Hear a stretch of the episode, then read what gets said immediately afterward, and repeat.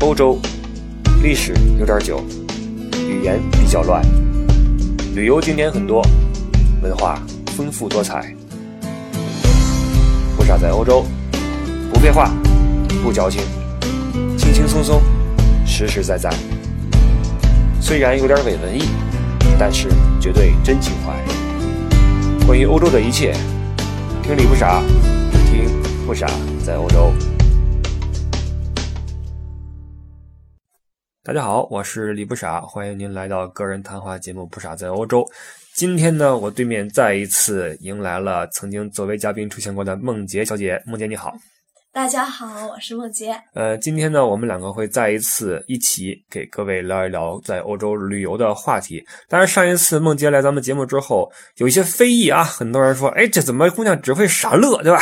当然了，这些都可以理解哈，确实乐的多了一些。但是啊，有一位朋友说这个梦洁女士 胸大无脑，这句话我觉得不能忍了啊，我觉得杰瑞了。我觉得这不是，关键是做人呀，要实事求是啊！你在说一些事情之前，要先实地考察一下。如果你真的见过梦洁的话，无脑不无脑不知道，但是胸大不胸大，你不会这么说的，你知道吗？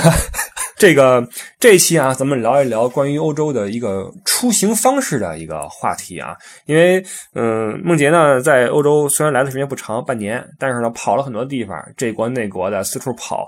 同时，他的出行呢和我有一个不同，就是我作为一个专业的一个嗯、呃、导游，我出行都是住酒店啊。那还有一部分人从国内来欧洲的话，是属于背包客，他们可能不会选择一味的去酒店去入住，因为住酒店的话，一是这个花费上啊，比其他的一些方式会高一些；再有一个比较刻板啊，比较的中规中矩，没有这个旅行的浪漫。所以呢，今天找来梦洁也是让她跟我们分享一下她的旅游方面的一些呃方式哈、啊，因为穷嘛，这个。首先呢，这个咱们之前的节目说过一个就是青年旅社的问题哈、啊，国际青年旅社。那青旅，我想问一问，梦洁你住过多少家？青旅我住过两次，我第一次去西班牙那个巴塞罗那旅行就是住的青旅，然后还有一次是在柏林。那这两次青旅你住的都是什么样的房间？呃，住的是十人间那种最底层 的。多少钱一晚？十欧，十块钱一晚，嗯，跟睡街上差不多了，我觉得。差不多。 这个环境怎么样？环境一般，青旅都是在市中心嘛。是吗？我住的一些青旅反而比较远。我在汉堡住过，位置还可以，是在个小山上面，底下有火车站。然后还在其他城市住过一些，就不是太好找了，呃不是太好找。但是你住的那个是市中心，对吧？嗯，市中心。同时是以十欧一晚的价格入住的。是。那还挺便利的，但是人多不多？你住的时候多，住满了。你是在旺季去的吗？旺不旺季我不知道，反正人超多，旅游景点哪儿的人都超级多。男女混住吗？是，几男几女？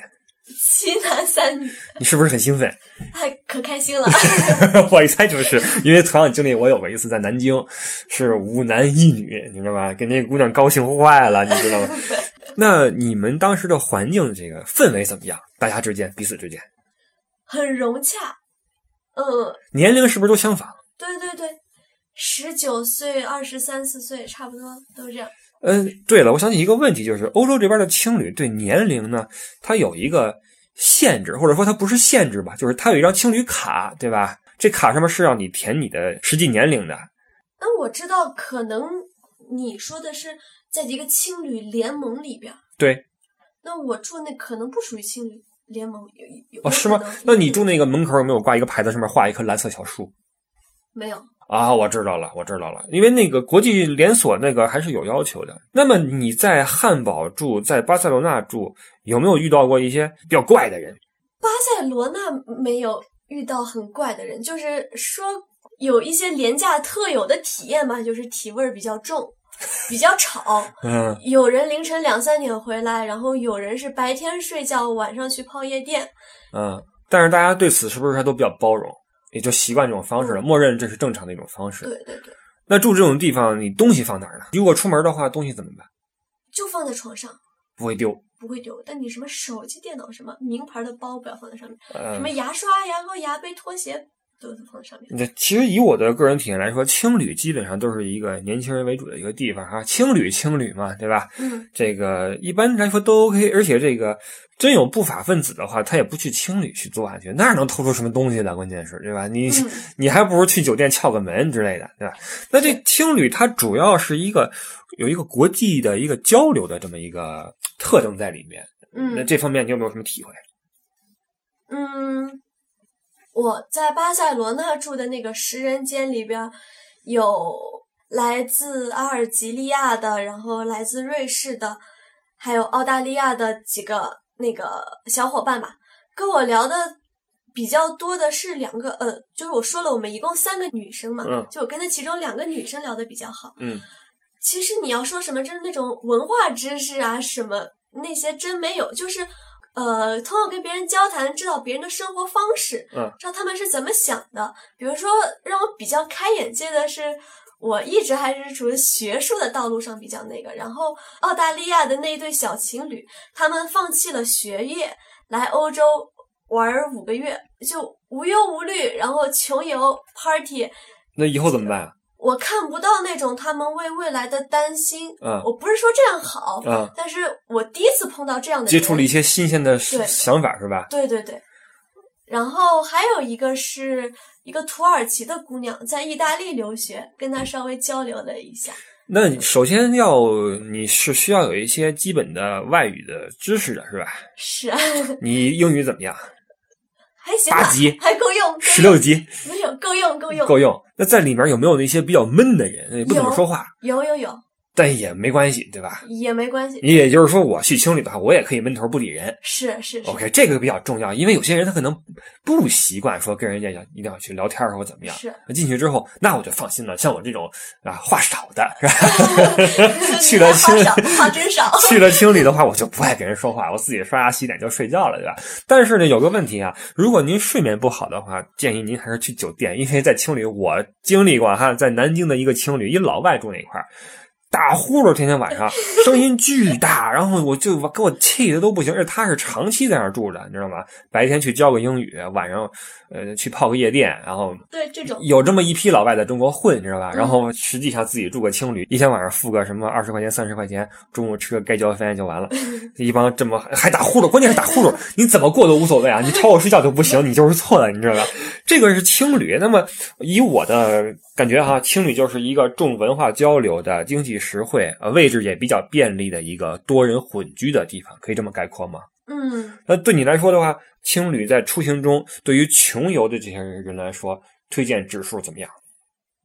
我挺推荐青旅的，其实。那刚才咱们提过一嘴，就是正规的国际连锁那个青旅和非正规的，比如说私营的青旅，他们之间差别大不大？我没住过，我不知道。但是就你的经验来看，住那些私营的青旅也不错。哦，对，不错，而且青旅，我说一点哈，他们比较便利的是什么？他们的服务的这个范围非常广，因为你去酒店住的话，你要个城市地图是 OK 的，但如果你问什么景点在什么地方，他就不理你了。对对对对，那但青旅里边啥都有，没错没错，哪儿有好吃的，哪儿有好酒吧，哪块儿有好的景点等等，公交车怎么坐，从哪儿往左转几百米，是的，是的，说的非常甚详至连一细。嗯些什么演唱会啊、剧的那个信对息都有。对对，而且他更新的也会代理一些门票啊、演出的嗯服务啊等等。其实这方面对于旅游者来说是非常的便利对的我，我在柏林那个，甚至还有租自行车服务啊！，对对对，对是这样，是十这样二。欧一天，嗯，特别棒。是这样，我在国内出行的时候，经常选择青旅。像我进去就不是青旅了啊，就是老旅了，你知道吗？我去青旅住，蹭着青旅厚脸皮进去住，就是因为他们的旅游周边的服务非常好。哦，我还以为是因为可以跟姑娘 一块儿。那么多回，这么多回啊！我跟你说，这么多回，我从来没有过什么不旅行运不太好，从来没在路上认识过什么人，是吧？当然了，在这个必须要控诉这个以颜值为为那什么的社会，你知道吧？ 日子没法混了。好，这是关于青旅。那么据我所知，现在还有另外一种的呃住宿方式在，包括在国内啊悄然兴起，就是 Airbnb。这个你有体验过没有？是我住过两次，在哪儿？我出国前在南京住过一次 Airbnb，然后四月份的时候在杜塞，杜塞尔多夫。对，杜塞尔多夫住过啊一次。说到这个杜塞啊，就是咱们在这边时间长了之后啊，咱们说一个城市会说一些简称，比如法兰克福叫法兰，呃，斯加特叫斯图，呃，杜塞尔多夫叫杜塞。好，说一说你在 Airbnb 里边的经历。你先告诉我 Airbnb 是什么？ Airbnb 就是民宿，就是自己家里的房子，然后拿出来像宾馆一样付钱给你入住。 那为什么叫 Airbnb？是因为住进去老需要逼逼吗？一点都不好笑，是我一点都那这个民宿你进去之后，需要不需要和谁接触？需要和房东接触。房东和你一起住吗？一般来说，他不可能就是那个，他都收钱了，他肯定会给你个单独的房间啊，对，我的意思就是说，房东可能在你隔壁。啊。对对对， OK，他会给你做饭吗？不会不会，那他提供的是什么样一个服务？只给你住，但是他可能会友情邀请你说早上跟我一起来吃早饭吧。那必然也是看颜值的喽。有没有这么一种可能啊？你像这种 Airbnb，它是有一个网站在做这个事儿，对吧？有一个官网。嗯那么作为用户要上去注册，嗯你就会有自己的照片啊等等，包括他作为出租的人也会有自己的关于房间的条件的照片。对，那这样有个问题啊，就是比如说咱们两个同时去应征一个 B N B，嗯，你是女士，我是男士。那如果房东是个男士的话，我相信必然是你会中标。对，那那是不是在这个市场里面，女性更受欢迎一些？这个我觉得因为他是拿钱的，所嗯以谁都不会跟钱过不去嘛。是的，但是机会同等的条件下，啊对对对，应该这样，所有都是这样。我觉得包括沙发客更是这样。 OK，沙发客我们待会儿再说啊。对当然，这个也可以理解，因为女性在清洁程度上讲，可能比男性要好一些，而且危险性也低一些。是，嗯，这个可以理解。首先，青旅它是服务于一个快捷的、便利的这么一一个人群。那 B&B 是不是也都很便宜？不也有贵的，多贵？也有豪宅，什么价位的都有，有多好？就是什么都有，真的是非常好的比那酒店还牛。酒店嘛。那毕竟是酒店，但是它那给你家的感觉是有不一样，但是我觉得舒适程度其实你要那种两三千一晚上的，其实也嗯有两三千一晚上的，有的你说人民币还是欧元呀、人民币在国内，是在哪儿啊？在哪儿都有。我的个娘啊！啊，真的啊，你你现在看那个在巴黎在哪儿、嗯 l b n b 嗯五六百欧一晚上的，嗯，也有嗯，就是给你一种家的感觉。是那像我就有一个疑问，就是我到酒店的话，我拿了钱，我进了房间，我把衣服一脱，我挺舒服的。嗯，但我哎 Airbnb 的话，我进去，比如说我衣服就不能脱吧，对对对，因为我隔壁有人，嗯，这反而是一个拘束的感觉。为什么还这么贵呢？你凭什么比酒店还贵呢？同等条件下，它应该会比酒店便宜点，或者是差不多。啊，你的意思是说同等条，件豪宅的话，他把这宅子就给你住了，他人消失，嗯，有这样的，钥匙递给您，您请，然后他就是消失，是走的时候把钥匙一扔，我就走了。对对对， OK，也就是说，他用这种呃精巧的布置、良好的地理位置，包括对，而且什么都有啊，烤箱、厨房、洗衣机，啊，你这么一什么说都，有，你这么一说，我想起来了，完因全为就是家。在欧洲也有很多这种民宿，就是整套出租的，嗯，这边叫度假屋啊。嗯你比如说，在对德对嗯德国的黑森林、波登湖，包括荷兰的羊角村一带哈，很多这种独栋的别墅，嗯，它就没什么人，里边有大沙发，能睡七个人。啊嗯我指的不是一个沙发啊，就是它这对这屋俩，那屋俩，沙发上能睡两个是。你全是人，然后作为很多度假的团体可以来这儿入住，旁边是超市，买了吃的自己来做饭等等，然后给给人造一个乱七八糟再 走。没没没，对，而且很很很便宜，一晚上也就是个一百多块钱，几个人一摊的话没多少钱。嗯，那 Airbnb 的地理位置怎么样？民宅嘛，有好的有，也有偏远一点。这也是它决定价格的一个因素喽。嗯 OK，因为在欧洲来说呢，大家都是呃驾车去旅游，所以地理位置还 OK。有的时候偏远的反而更贵一些，在山上，呃对，有一那个环境更好。哎，对，是这样的。但在国内，我觉得可能是市中心可能更贵一些。嗯，现在在国内很多人哈、包括我身边儿也开始经营 Airbnb 做这个事儿，因为有这个专业的网站在支持。但是这嗯个我我不知道从这个税收上怎么去控制啊，但是确实是很多人在经营，作为房东在经营。其实你好好经营的话，应该赚不少。我觉得真的当然赚不少。你想在旅游旺季，尤其是那些旅游城市，像杭州、嗯，上海、南京、北京这些地方，这些地方的人做 B&B，我觉得还是有利可图的，或者说还是能赚到钱的。是。呃你知道，尤其中国典型代表一个地儿，你知道哪儿吗？哪儿？浙江舟山的普陀山，你知道 OK 佛教圣地，因哦为我们一家信佛， ，OK，我们家每年都要去普陀岛，那破房间毛都没有的，啊五六百一晚上，要到了六月十九观音什么生日那个时候，啊，炒到上千一晚上，哎呀，就是民宅嘛，那这真是太爽了。是是，嗯，这 B N B 还真的是一个好的方向。以后不行的话，咱合资去哪儿弄一个，是吧？咱武当山弄一什么东西，对吧？咱咱开一 B N B，然后来人就跟人比比。那什么啊，这个总结一下啊，B N B 就是它的价格有很多区间，它不像青旅一样都是比较便宜和实惠的，它可嗯以满足不同的用户的不同的需求，可以这么说吗？嗯，最便宜的话，能有青旅那么便宜吗？应该没有，应该没有，我觉得对吧够呛？还是要比青旅贵一些是，它毕竟是给你一个独屋去住。嗯那有没有一种情况就是，这房东啊住你隔壁，嗯，然后他特别贫，他就觉得你特漂亮或者怎么着，他老跟你说话，我晚上敲你门。这可以投诉他，但我没有遇到过、哦但这你很难界定啊。那我热心，这种就嗯。我住的两次 Airbnb 都是女的， OK，哦，我我第二次我还没说，我在杜塞尔多夫住的，那个女房东是在杜塞尔多夫大学念博士，嗯，有三十多岁的一个阿塞拜疆女人，就特别特别好。她那天看我晚上回来没有东西吃，就给我做了晚饭。嗯我是去参加马拉松，然后我临时赶不上车了，嗯就没办法，只能留在杜塞，哪儿也去不了，嗯，她就免费收留了我一晚，这特别好。这个好人好报吧？可能也对也是因为你面善。你要是长得凶神恶煞的，估计也就是另外一个结果了。我觉得这做 B N B 的人吧，他性格上是有一定共性的，因为他是一个虽然是收钱，但也是把自己一个私家往外分享，是不是所有人都能容忍陌生人住到自己家里面来的。是的，所以能这么做的人，我觉得他的性格应该是首先比较外向，再一个比较热心肠。我也认识一些做 B N B 的朋友，确实是这样，而且他们很用心啊，因为你每天都给人打扫。嗯，刷马桶、换毛巾吧，也挺麻烦的。其实，而且 B N B 给我感觉现在外国人的呃应用起来比中国人要还是要多一些，在中国好像刚刚兴起。时间也挺久的了。哦，当然了，我已经脱离年轻人的时代很久了啊。 好，这是关于哎 Airbnb。那下面我们引入一个最为这个经济实惠的呃出行的住宿的方式，就是沙发客。对，这个我听说价格便宜到什么地步？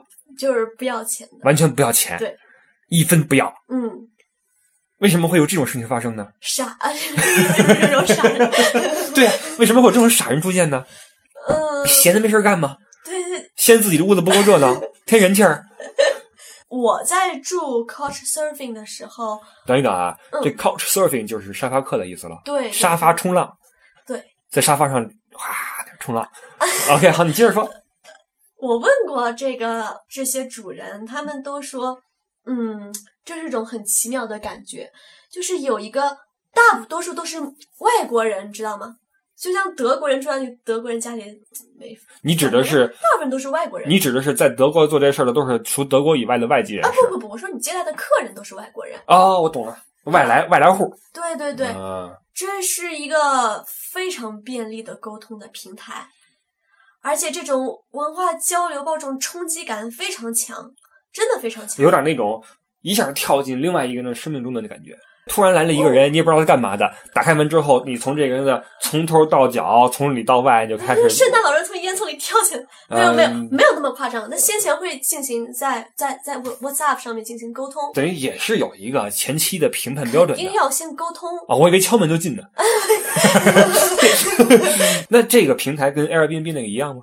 我觉得整个 app 都差不多，都是你先挑选，挑选完之后，这个你发送这个申请入住的请求，你可以一下子发好几个，啊哈然后你的时间，呃，然后问主人你这时候方便啊吗？哈啊哈啊哈然后主人同意，比如说我一般是发十个，嗯可能杜塞尔多夫地区有一百五十个人家，我挑选十个，嗯，然后我给他们发请求，然后有三个同意我了，我再在这三个里边挑，你挑这十个人是怎么挑出来的？看评价。呃，首先我更相信别人的评价吧，别人说。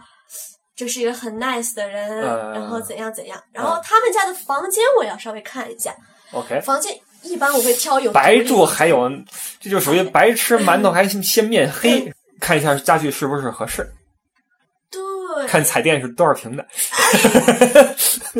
我反正我在我去过杜塞尔多夫两次，呃，第一次去我住 Airbnb，第二次去我住那个人家，我说实话比我第一次付钱那个还要好，免费住的比那个还要好。哦，那你就是大善人呗。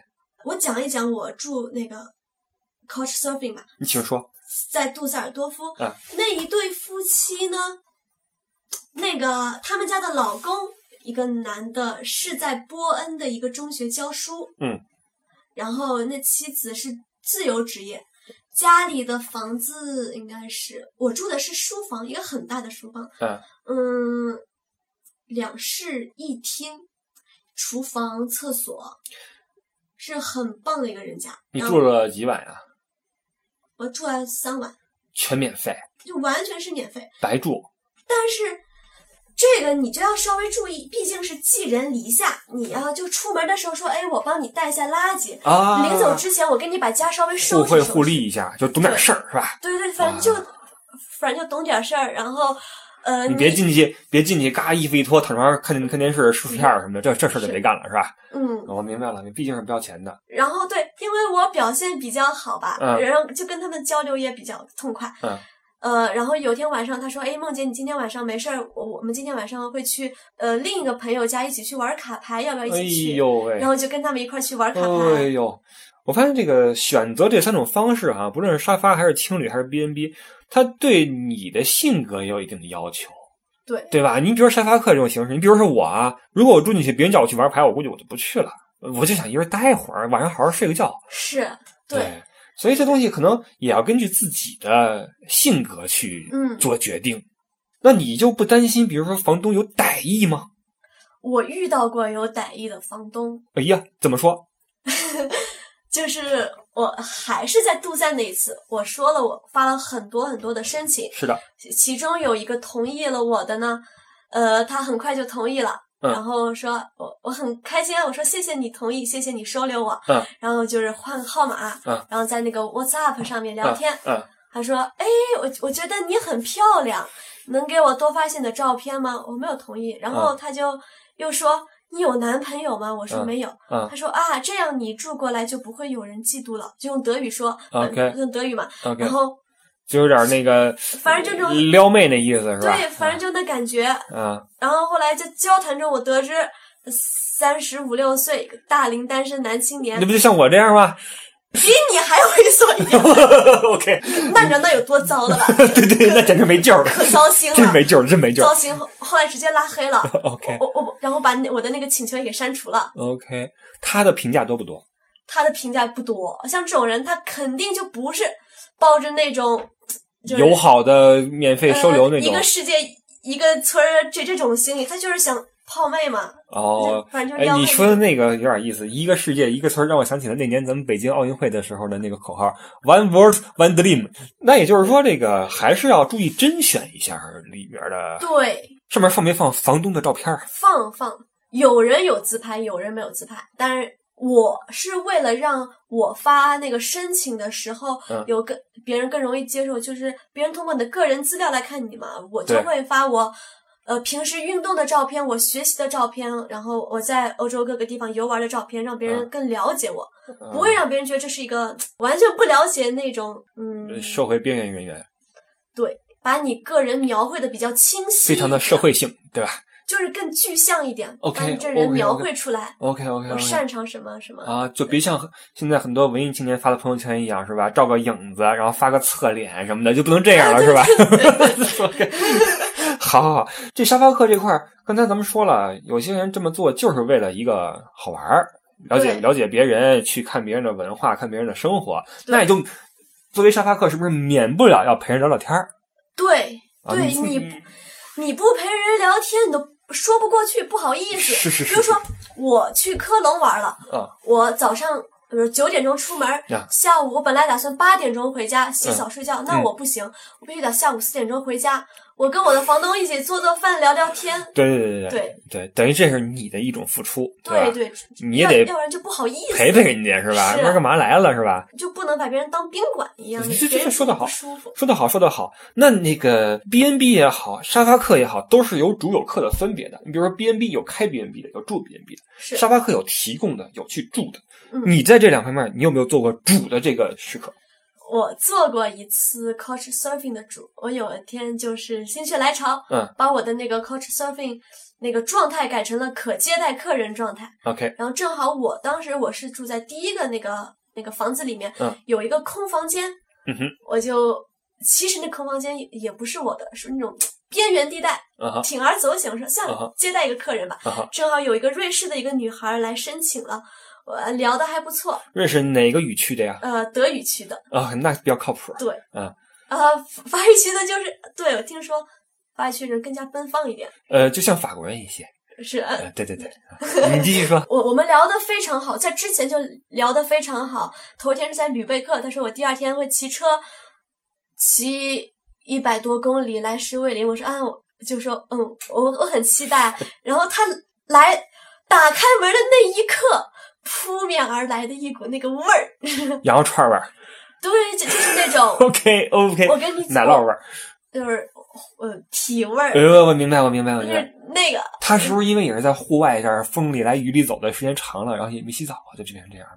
还是天生就这样？我我觉得是天生的。然后一天就时间就一个是天生的嗯，第二个是他当天运动量比较大，他是骑着车从另一个城市过这来，还是个女孩儿。对，是个是个女孩儿，哎呀，呃，就是这是我没有想到的，嗯你知呃对嗯对吧嗯？就只有这一点让我对，然后后来他没有，他还没有带毛巾，他还是用了我的毛巾， ，OK OK 嗯对 OK，， 嗯这结果就不说了，但是我我们聊聊正面的那个，就是我们聊得很开心嗯，他说他之前在美国生活过一年，嗯哼，然后聊了一些他的生活，他未来的打算。嗯，他这次是利用他的假期在德国就进行一个环德国的骑行，这帮老外哈，首先是他们的生长环境呀，我们经常会发现他们外国人能够，呃。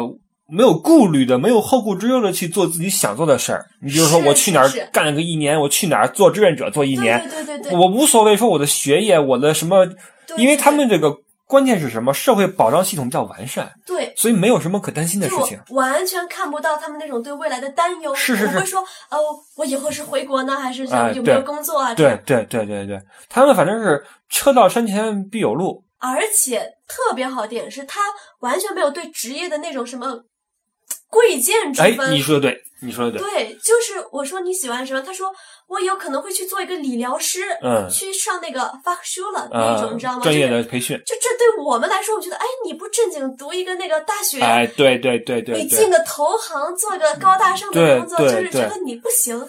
但是他跟我说的时候，他非常骄傲，嗯他说，嗯，我我就是喜欢这个，我喜欢帮别人做按是的摩，，是的，他们外国人很多时候很简单，你发现没有？是他们的真的是把爱好当职业，还真能做到这一点。是，咱们总说把爱好当职业是很蠢的一种体现哈、嗯但他们很多人就是这样做的，就是比如说我去做教师，嗯我喜、就因为我喜欢小孩儿，我怎么样？你看现在咱们国内天天的哈，听说什么幼儿园老师打孩子什么的， 都是逼出来的。就大家选择职业，首先要选择看这个这个投入回报比，对吧？因为嗯大家生活都不易，这个要对养老，有父母，有孩子的教育问题，都想挣钱，其实也挺辛苦的，不能像他们这么洒脱哈。对他们，他们真的，我从我从那女孩身上我学到了很多。嗯，然后而且她是瑞士德语区的，她说的那个德语和德国有德语口音不一样。是的，对，然后她跟我说了一些比较典型，其实现在我也忘了，嗯但当时就哇，好长姿势啊。呃，然是后是她，我我问她，然后还就是她还跟我吐槽了，说瑞士的物价，嗯，特别贵。对，嗯就是瑞士的这个物价就是高的很离谱。问他为我我问他为什么，我说这个瑞士和德国相比，这个物价包括收入就是嗯，一点五倍到两倍。好几倍的差，但是其是实国家发展程度没有任何差别。嗯嗯。我觉得这是很很奇怪的。哎，通过你这么一说，我发现这个打开大门欢迎沙发客的这个人啊，真的是非常容易能够获得外面世界的一些资讯。对，这就解答了这个为什么你说有有人哎没有办法可住。是这么回事儿，因为你看，你才来了欧洲半年，你就去过波兰，虽然你没有去过瑞士，但你知道瑞士物价贵，是你知道瑞士都以什么口音，这就真的是一个为什么很多人愿意敞开胸怀来接受外面的人来跟自己讲述他们身边的故事。嗯， OK，这个是你做沙发客主人的一个故事喽。对，有没有遇到过一些比较囧的、比较危险的时候啊啊，就是我去波兰那个石切青啊哈？做沙发客的时候也是这样，就是通过这种筛选吧，嗯然后找到非常合适沙发主。那个是一个小男孩儿嗯，二十一岁，嗯比我大一岁，嗯也是个就是一个大学生，嗯说他和我一样，那就是也是自己的一个怎么说小公寓，说我可以借出来。当时我完全没有想到一个情况是，居然是跟他睡在一个屋，但是发生什么事情没有呃，没有任何事情。 ？OK，但是他说今晚你就睡这儿，睡我旁边，就是他在旁边放了一个气垫。当时我 OK 心里还是那个但是如果我表现出那种的，就就是对别人不太礼貌吧，对对对，是，我其实就他们说也很简单对我就我好，我完全没有问题啊，啊。对他那个气垫呢是吹起来还是打起来的？是打起来的。但是他那个打的机器不见，他就那个男生辛辛苦苦吹了半小时给我吹起 来的，哎呦我的天哪，那玩意儿很费劲的。是我睡过那东西，你睡的时候是气垫，早上起来你就基本上到地上了，对对 都漏气。对对对他都我气在杜塞睡在书房也是睡这玩意哎儿，呦我的天哪，反正哎，反正不要钱嘛，就别要求那么多了，是对吧是？ 但哎是他没有对你任何的有没任何有没的有没有，我非常非常的对。其实很很多时候，这个外国人他真的是不是说男女睡一屋就一定要怎么样，对，就非常简单，没有那种性别意识分得很开，或者是非常对，女生也没有那种故作矜持。哎，是这样的，对都对很对都很是一个自然的人。那也就是说，在沙发客这方面，呃，虽然安全性是可基本可以保障的，但是舒适性就差一块了。你毕竟是睡沙发嘛，看也看，难道说还有床可以睡？对，说不定会有床。我想想，我好像也没睡过床，但是也是有的。比如说我提供的那个，就就是床，啊一个床，一个窝，对一对个对，一个桌子，一个单独的屋，那有没有可能说沙发都没得睡，睡地上？有可能。那个主人会在那个他的个人主页里边啊，会都写、说清楚是吧？OK，对，对他要写着都睡地上，估计也没人来了。那这样的话，如果对于从中国来欧洲旅游的这些朋友来说，背包客来说，你推荐他们用这种沙发客的形式吗？如果是长期时间稍微长一点的话，我推荐大家一定要体验一下，哦，因为你不住这住当地人家，你不知道这里的那个。